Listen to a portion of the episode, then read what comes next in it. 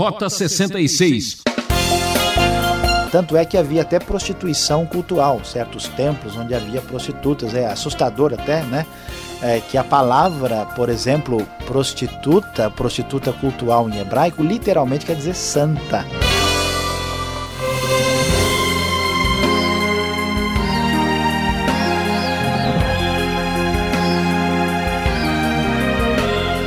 Chegando para você mais um programa Rota 66. Essa é a série Êxodo. Hoje vamos encontrar um verdadeiro carnaval com direito até a bezerro de ouro. Nosso tema é Foi no deserto que quase a vaca foi para o brejo. Êxodo 32 mostra o nível mais baixo que o ser humano pode chegar. É, bastam alguns dias sem ouvir a voz do profeta para o povo se corromper. Porque a idolatria é tão forte no ser humano o professor Luiz Saião vai fazer a exposição desse texto. Se segura que vem aí fortes emoções.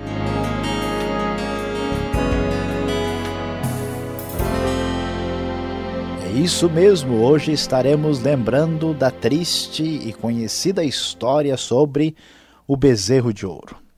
Conforme o texto sagrado, lemos na NVI o seguinte: O povo, ao ver que Moisés demorava a descer do monte, juntou-se ao redor de Arão e lhe disse: Venha, faça para nós deuses que nos conduzam, pois a esse Moisés, o homem que nos tirou do Egito, não sabemos o que lhe aconteceu.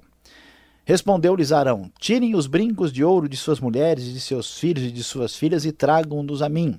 Todos tiraram os seus brincos de ouro e os levaram a Arão.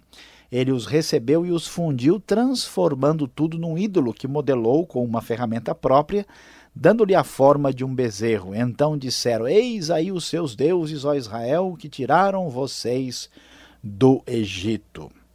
Meus queridos ouvintes, aqui vamos ver que o livro de Êxodo nos falou sobre a aliança de Deus com seu povo.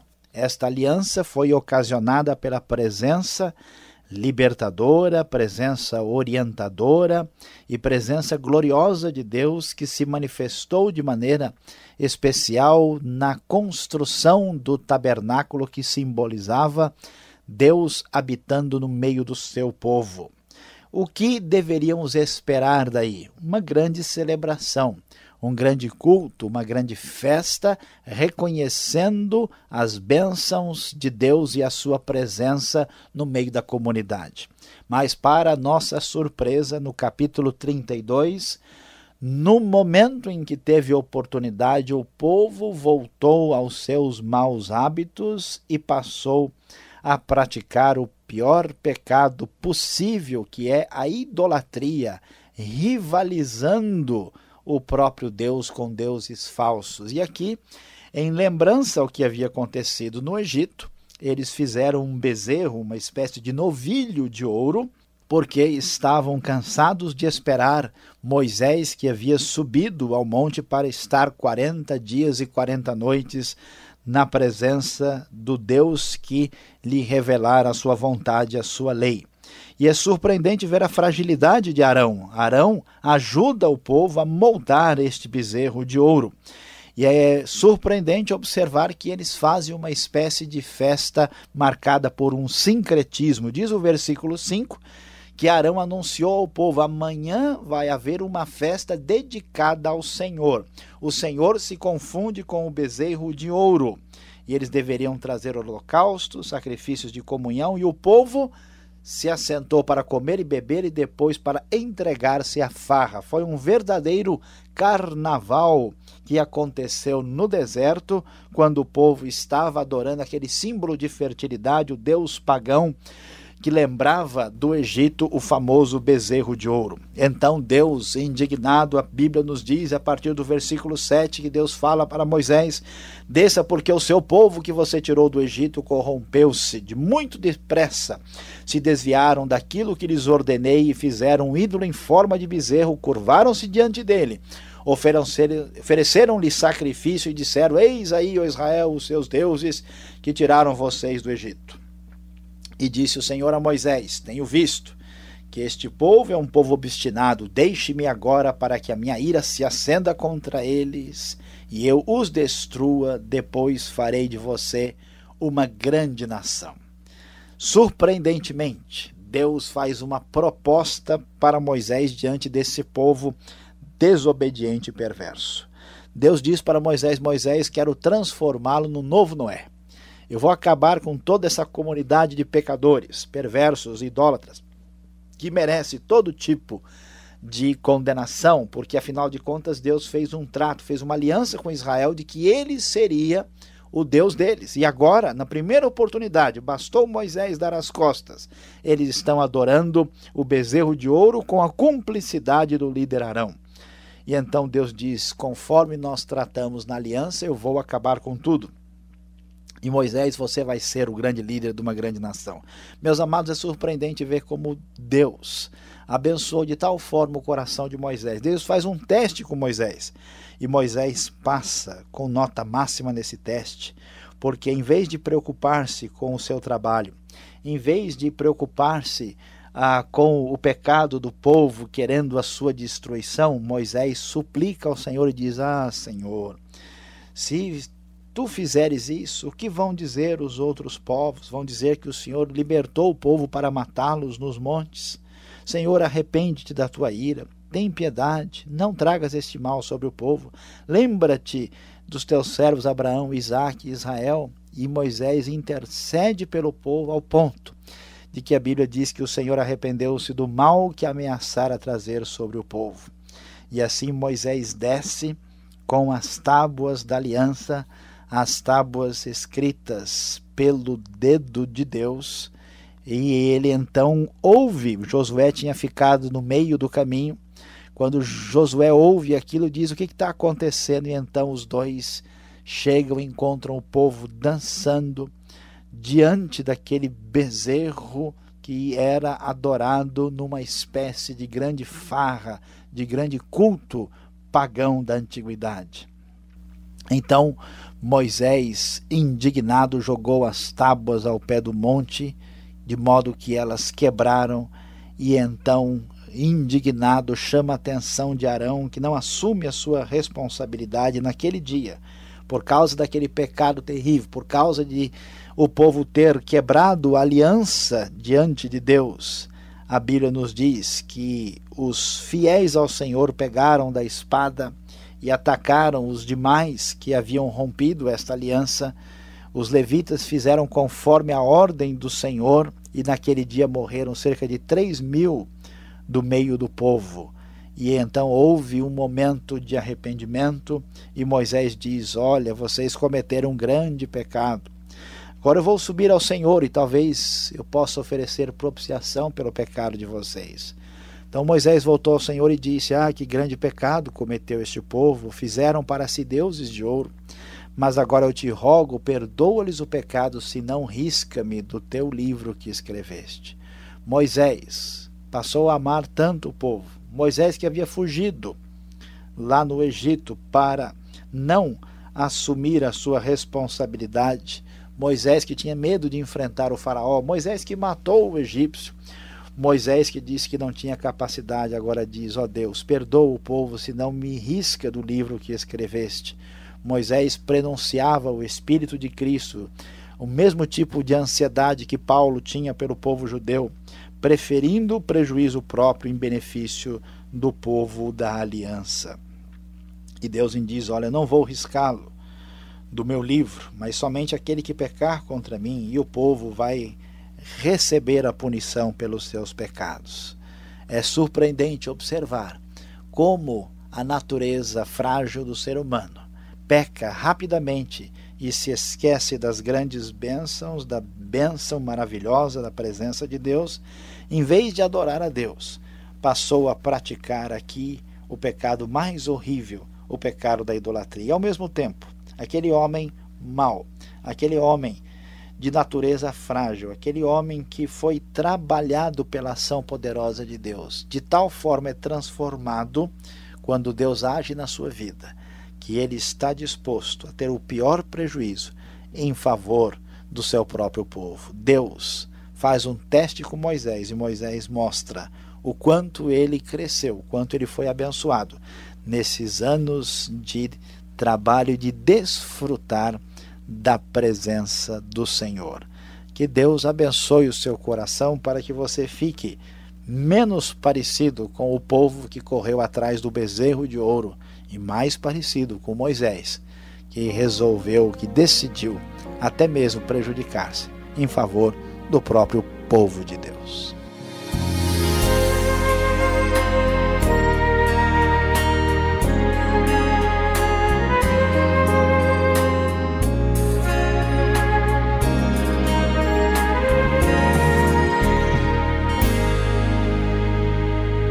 Esse é o programa Rota 66, o caminho para entender o ensino teológico dos 66 livros da Bíblia.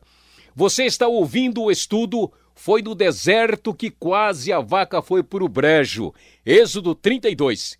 Queremos conhecer sua opinião, sua crítica. Escreva rapidamente. Caixa Postal 18.300, CEP 046 26, traço 970, São Paulo, capital. E-mail rota66 arroba transmundial.com.br. Rota 66 tem a produção e apresentação de Luiz Saião, redação Alberto Veríssimo, locução Beltrão. Uma realização, você já sabe, transmundial. E fique agora com a segunda parte do programa.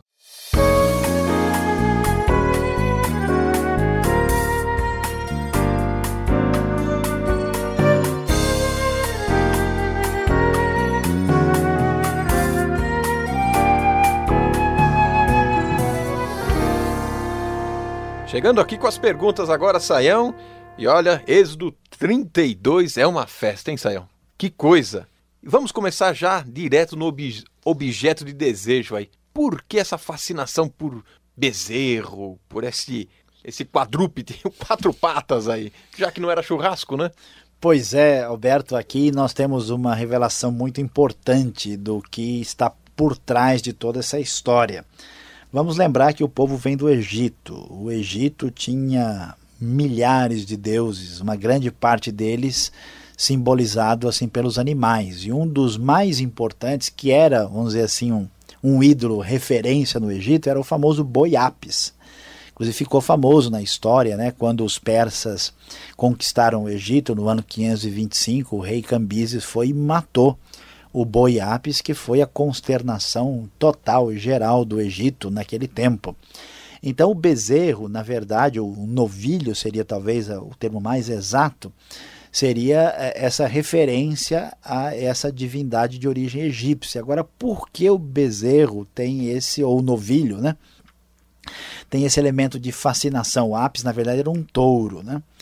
Ah, porque ele simboliza a fertilidade masculina. A ideia é essa. E esses cultos é, feitos por essa razão, eles tinham ah, o interesse de promover uma espécie de orgia. A ideia é muito esquisita, a gente pensa, poxa, mas como assim religião, orgia? Na antiguidade, entre os egípcios, entre os cananeus, eh, se acreditava uh, bastante da importância da fertilidade da terra. E dá para entender, né? Se falhar a colheita, se falhar assim uh, os elementos básicos para a sobrevivência, o pessoal morre. E aí esses deuses pagãos, eles diziam se a pessoa participasse de ritos orgiásticos, ritos sexuais, que esses ritos favoreceriam a colheita, a fertilidade da terra. Tanto é que havia até prostituição cultural, certos templos onde havia prostitutas, é assustador até, né?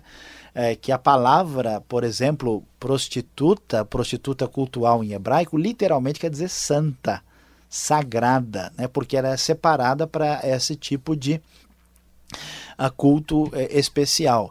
Ah, e eles então o que acontece? Estão perdidos no deserto, com medo, né, com uma situação de provisão. Moisés está demorando. Olha, a gente precisa se garantir aqui. Então eles fizeram essa festa ah, que representa o que? A autonomia humana, quando o homem depende dele mesmo e ele começa a depender dos seus sentidos, ele termina invariavelmente em cultos naturalistas, né, pagãos, que glorifica a força humana e que entra num processo enganador né, que acaba glorificando os sentidos, consequentemente a sensualidade. Como a sociedade de hoje, né, tão marcada por sensualidade, por drogas, por esse escapismo que está relacionado com a rejeição desse Deus transcendente à natureza, esse Deus é uma rejeição da metafísica, né, de Deus como estando além do mundo dos sentidos. Algo bem primitivo nesse momento, né? Muito, muito assustador. Agora o que chama atenção né, é que esses líderes, Arão, esses homens que acompanharam Moisés até o monte, né, viram, entre aspas, Deus, receberam já algumas ordens, ouviram a voz de Deus, viram a manifestação de Deus, caíram nessa, né? Pois é, olha Caíram só. desse modo. É, Alberto, é uma coisa assustadora, assim, a gente lê, né?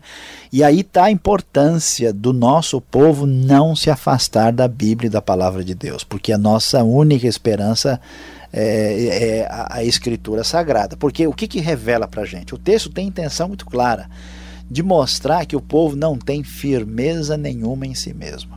Depois do momento glorioso vem o momento pavoroso.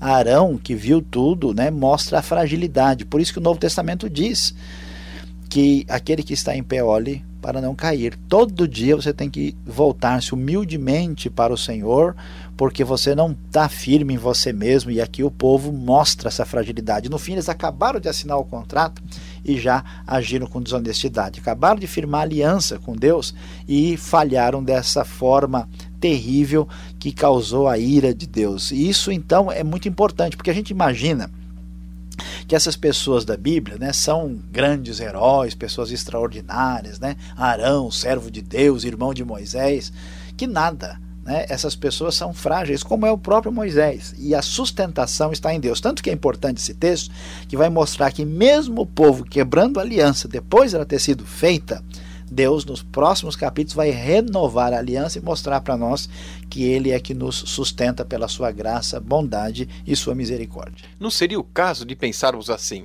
bom, já temos uma aliança com Deus, já está garantido de um lado, agora vamos né, fazer uma fezinha desse outro lado aqui para dar um reforço. Tem muita gente assim, né? Na sexta-feira vai numa igreja, né, para dar uma garantia de, de, uma reza aqui, e no domingo vai no outro culto pedir oração. É, é, é muito possível que tivesse surgindo esse tipo de mentalidade, porque Arão, quando faz o bezerro, né, e com o material que o pessoal trouxe, ele diz: ó, aqui está o Senhor foi esse Deus que tirou vocês do Egito. Então a ideia é o seguinte: ó, vamos ah, para baixo todo santo ajuda, né? Vamos botar uh, Senhor, né? Qualquer toda divindade que tiver de alguma forma contribuindo está valendo, né? E, e, esse raciocínio a gente vai ver Deus diz, ó, não façam outros deuses além de mim. É uma espécie, todos os caminhos levam a Deus. É ah, por aí. Tudo é Deus. Tá né? tudo valendo. Agora, Deus pode se arrepender do mal, como diz o texto aí em, no capítulo 32? Pergunta complicada, né, Alberto? Olha só, né? Quase que eu vou pedir para o programa acabar agora. Olha o nosso vamos, tempo. Vamos lá, vamos lá, vamos lá. Veja bem, duas coisas. Primeiro, mal tem dois sentidos. Deus não comete nenhum mal.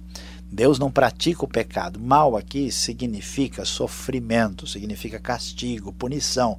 Então Deus não se arrepende do mal no sentido que ele fez uma coisa errada e agora ele está pedindo desculpa. Não. Ele se arrepende do castigo, da desgraça que ele ia trazer sobre o povo. E arrepender-se aqui significa mudar a atitude originalmente esperada significa Deus se entristecer. Deus se arrepende várias vezes na Bíblia. A palavra naham em hebraico significa isso. Mas não no sentido absoluto, não no sentido humano, em que a pessoa se arrepende dizendo, puxa vida, olha só que eu nunca imaginei. Agora Deus foi pego de surpresa, né? Deus foi pego de túnica curta, né? Uh, não, a ideia não é essa. É que Deus é, não se arrepende como o homem se arrepende, mas ele muda o seu trajeto original em função da atividade humana. Então, quando o homem não responde, por exemplo, Deus oferece a sua misericórdia. Se o homem rejeita, ele vai receber condenação. É nesse sentido, Deus nunca pode ser surpreendido como se uma outra agenda pudesse dizer: olha, você não sabia o que estava acontecendo. É, surpreendido ficamos nós agora quando a gente vê que parece que existe um livro de Deus onde ele põe o seu nome, tira o seu nome, uma agenda, né? Tá fora, tá dentro, né? Vai ser convocado, não vai. E aí? E aí? Pois é, isso aí é complicado, né? É interessante, a gente olha lá no versículo de número 31, é, o texto diz que Moisés fala: risca-me do teu livro que escreveste. E Deus responde no 33, na verdade 32 e 33, do Senhor diz: riscarei do meu livro todo aquele que pecar contra mim. Essa ideia de que Deus tem um banco de dados aparece no texto. Nós temos que entender que a realidade ou as realidades celestiais, elas estão além da nossa compreensão. Por isso que quando a gente vê os textos escatológicos, né, mesmo os textos escatológicos do Antigo Testamento, o Apocalipse, eles são extremamente simbólicos. Então não dá para a gente assim ter certeza se Deus tem um livro de papel encadernado, ou será que é costurado, quantas páginas, né? É, essas são figuras né, de realidades que existe no mundo celestial, no mundo de Deus, que nós não temos condição de compreender plenamente. Por exemplo, nós vamos ter túnicas brancas no céu. Será que é túnica branca literalmente ou isso é simbolismo de pureza? Se a gente tem túnica e ela pegar numa ponta de ferro lá de algum altar, ela rasga, tem costureiro depois para arrumar no céu? São perguntas que não fazem sentido. A ideia é que Deus tem certamente o controle da situação. Né? Ele sabe quem está ah, alistado do lado dele, quem está contra ele. Isso não significa que a gente possa ah, imaginar um livro literalmente. Então, o livro da vida, e esse livro aqui, provavelmente é mais uma referência simbólica do que um livro literal. Agora fica bem claro que quem está do lado de Deus, né, aquele que de fato é um convertido que está em Cristo, ele está no livro da vida. E aquele que não foi encontrado no livro da vida, essa pessoa não tem vida eterna, não tem salvação. Mesmo que seja simbólico, a realidade é muito séria. E é isso é muito importante, hein? Sael, muito obrigado por essas explicações. A gente vai ficar aqui desse outro lado, aguardando a sua aplicação nesse estudo de hoje.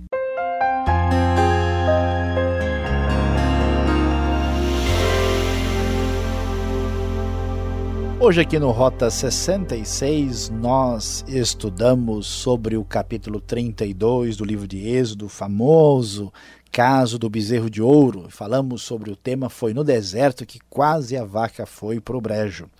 De fato, por causa do bezerro de ouro, quase que tudo é arruinado ali ah, no deserto quando a comunidade de Israel pecou contra Deus. Mas o que de fato serve de lição profunda para a nossa vida, para o nosso dia a dia? Qual é a aplicação de tudo que nós ouvimos aqui?